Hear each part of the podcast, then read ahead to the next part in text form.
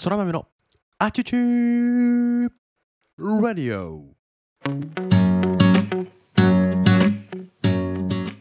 皆様おはようございます。本日は2022年は7月30日土曜日。時刻は午前5時でございます。改めましておはようございます。空豆です。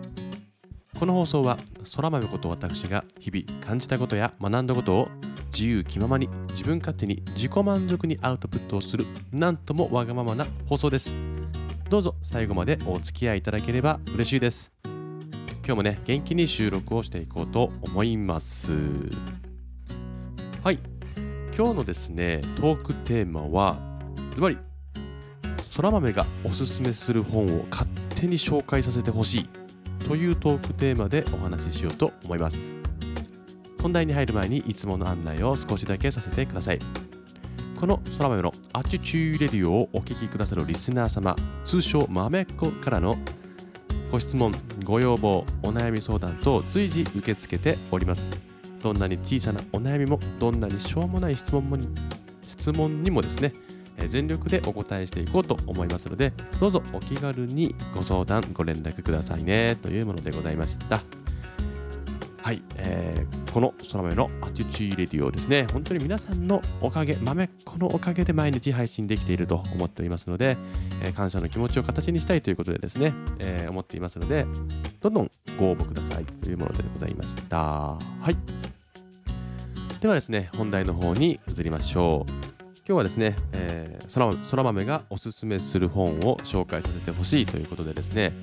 えー、本を紹介するというコーナーを設けようかなと思っております。まあ、読書についてはいくつか放送したかな、まあ、読書が好きなんですね。やっぱり、ね、学べることが多いというか、えー、こんなに安く自分にね、えー、価値観や学びを与えてくれる投資じゃないだろうと思っていて、まあ、最高の自己投資だなと思っているんですね。で本を読むということは継続しているんですがそんなね、えー、私がぜひ皆様におすすめしたい本というのをちょっと今日は紹介する形にするんですが今日紹介する本はですねうんとこれかなと「えー、Die with Zero」人生が豊かになりすぎる究極のルールというですね本を紹介したいと思います、えー、この本はですねビル・パーキンスさんという方がですね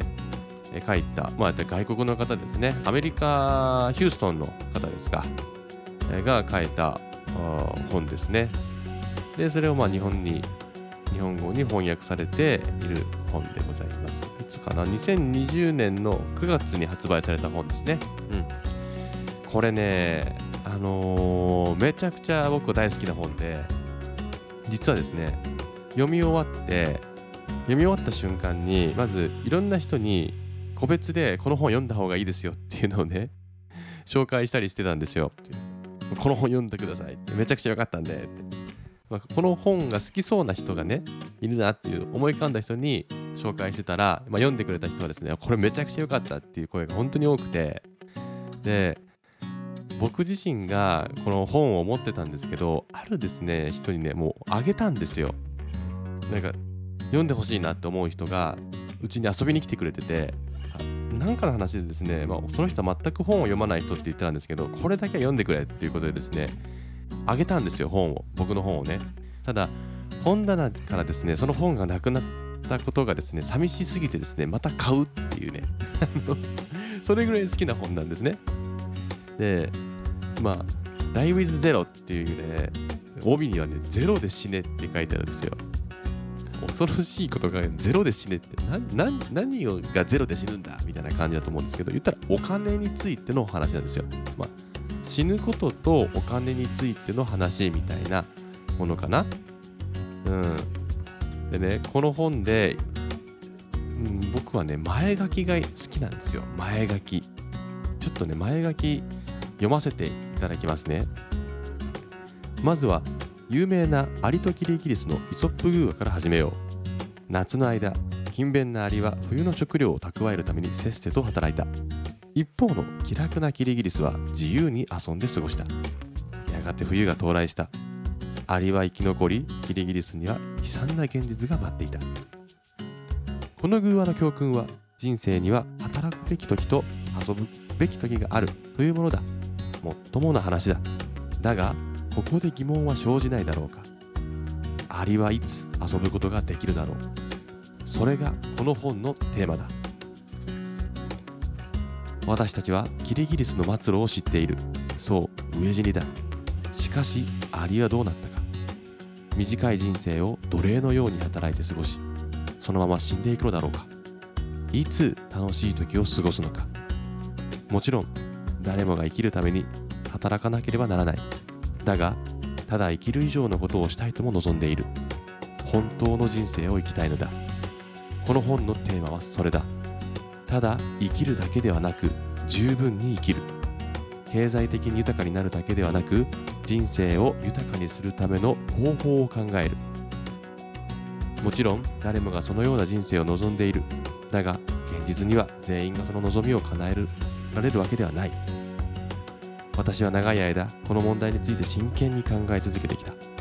友人や同僚とも何度も議論を重ねた。この本で読者にお届けするのはその成果だ。あらゆる問題を解決する答えなど存在しない。だが私はあなたの人生を確実に豊かにする方法だけは知っている。私はファイナンシャルアドバイザーでも投資アドバイザーでもない。ただ人生を最大限に豊かにしたいと思っているだけの人間だ。そしてあなたにも同じように生きてほしいと強く願っている。この本は決して金持ちだけに向けたものではない。今を生きるのに必死でギリギリの生活をしている人でもこの本から価値を引き出せるだろう。もちろん金と健康自由時間がある人であればより最適な選択につなげられるはずだ。さあ早速読み進めよう。この本によってあなたが古い常識から解き放たれ新たな視点で人生を捉え直せるようになることを願っている。ビル・パーキンス。というものです。いかがでしょう？この前書きが僕はね好きなんです。なんやねんそれってか思わず全部読んじゃったんですけど前書きをね。もうアリとキリギリスの偶話を例えに出してもう本当に僕はその通りだと深く納得したんですよ。まあ、キリギリスはね、まあ、遊びほうけて死んでしまうという残酷なね悲惨な結末を迎えるんだけどアリは楽しいのって、まあ、確かにアリが生き残って長く生きたかもしれないけどアリの人生をね振り返った時にじゃあ果たしていくつの楽しい思い出が振り返られるの？いついくつ思い出すのっていうねことを本当に感じてまあ極端な例ですけどね。うんなんかそう感じたんですよ。でこの本結構分厚いっちゃ分厚いんですけど、まあ、それをね紐解いていくようなこうルール。人生が豊かになりすぎる究極のルールというね、えー、サブテーマもありますからルールがねいくつか紹介されていくんですよ。まあねそれがまあ結論を出しながらもこうその例え話っていうのもですね出てきて非常に面白いんですね。で納得度が高いというかそうだよなそうだよなってこう深くうなずきながら読み進めることができるし分厚いんだけどそんなに時間かからないです。あの読みやすくて、まあ、字もある程度大きい方かな。私難しすぎる内容ではないのであの読書が苦手な方でもですね読みやすい本になってるんじゃないかなと思います。まああまり長く喋ったりですねあのこの本の解説をしすぎても長くなるだけだと思うので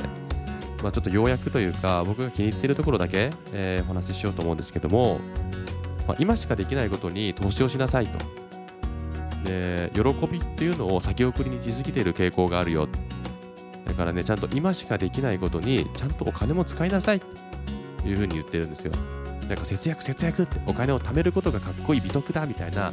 文化、日本は特に多くないですか？多いですよね。貯金額がいくらでとか、お金は貯めないとダメだよ。老後のためにお金はないと、みたいな。いうね、なんかありません？もしかしたらあなたにもあるかもしれないしあなたの周りにもねそういう意見を持ってる人がいると思いますしまあ間違いではないですよ。やっぱお金はいるので老後にもそうだしある程度の貯蓄はあった方がやっぱ安心しますよね。ただねそのお金を貯めるということだけにこう力を入れすぎとか注力しすぎて今しかできない体験だとか経験っていうのを逃してないかってもっと自分を喜ばせてあげることをできるのにお金を貯めるということに一生懸命になりすぎたりお金がない使ってしまうことをビビりすぎてもっと大事なものを見失ってないかっていう、まあ、メッセージなんですよね。で今しかできないことを惜しみなくあの使えお金を使いなさいっていうことはねそれ経験を取りに行けって散財しろっていうことじゃないんですよ何か物を買ったりしてこう物欲を満たすことが人生が豊かになることではないよねまあそれが好きな人は好きでねいいと思うんですよ。その満足するならね。ただ経験を買いに行きなさい。で結局人生で一番大事なものは思い出作りなんだ。最後死ぬ時に思い出されるのはそのやっぱり自分がこう体験してきたこと経験してきたことつまり思い出なんですよね。そこに病弱でさベッドに横たわってる時にお金がいくら積まれていてもその人は助からないというか幸せにならないんですよね。お金の使い方使えないしも。うそうじゃなくて振り返った時にあんなこともあったこんなことも楽しいこともあったあんなやつと話したなとかそういう思い出こそが最後ねこう財産だって。人生は経験の合計であった。それが経験の豊かさこそが最後人生を豊かにするものなんだだからお金はどんどん使えって。散財するんじゃなくて経験。しかもその年その時にしかできないことをやりなさい。若いうちは若いうちにしかできないことが絶対にあって僕みたいな30代半ばの人はこの30代半ばだからこそ使えるお金があって40代50代60代ってその時にしかできない経験お金の使い方って僕は絶対にあると思っててお金貯めた方がいいけどもっと大事なもののために使う勇気。っていうのも大事なんだよっていうことをね書いてくれてます。でアリとキリギリスの例が出ているんですけどアリになれというわけでもなくてキリギリスになりなさいっていうわけでもなくてお互いねアリはもう少し遊んだ方がいいしキリギリスはもう少し真面目に働いた方がいいよねっていう そういういいとこ取りしようねみたいなメッセージもあって。なんかねもうほんと読んでね納得するっていうのとやっぱりこの自分の人生をより豊かにしなければならないというかしたくなるんですよね。そうだと。俺はこの一度きりの人生をどう全うするどう謳歌させるのかっていうのを考えさせられる本なのでぜひ読んでいただきたい。Die with Zero ゼロで死ねと。いい本だと思います。あのねカバーもね青いカバーに黄色い文字っていうね刺激的な色でね作られて目が痛くなるようなね表紙カバーなんですけど、えー、おすすめです。YouTube とかで本要約本の要約がねされてるチャンネルでもこの「ダイビズゼロっていうのは多く取り上げられているのでよかったらまずねその要約チャンネルを見て、えー、より理解を深めてぜひ手に取っていただきたい。まあ実際の紙の本でもいいし、えー、何？Amazon Audible だったかな？とか聞く読書もあるし、えー、Kindle みたいなね、えー、ものでも読めると思います。ということで今日はですねそら豆さんのおすすめの本を紹介させていただくということで「ダイウィズゼロという本をご紹介させていただきました。興味がある方はぜひ読んでみていただけると嬉しいです。では今日の配信はここまでとさせていただきます。今日は週末、えー、土曜日ですね。お休みの方が多いかな、えー、熊本はあいにくの雨なんですけども今日は仕事でね撮影があるので出かけてこようと思います。ではまた明日の配信でお会いしましょう。Have a good day! またね。バイバーイ。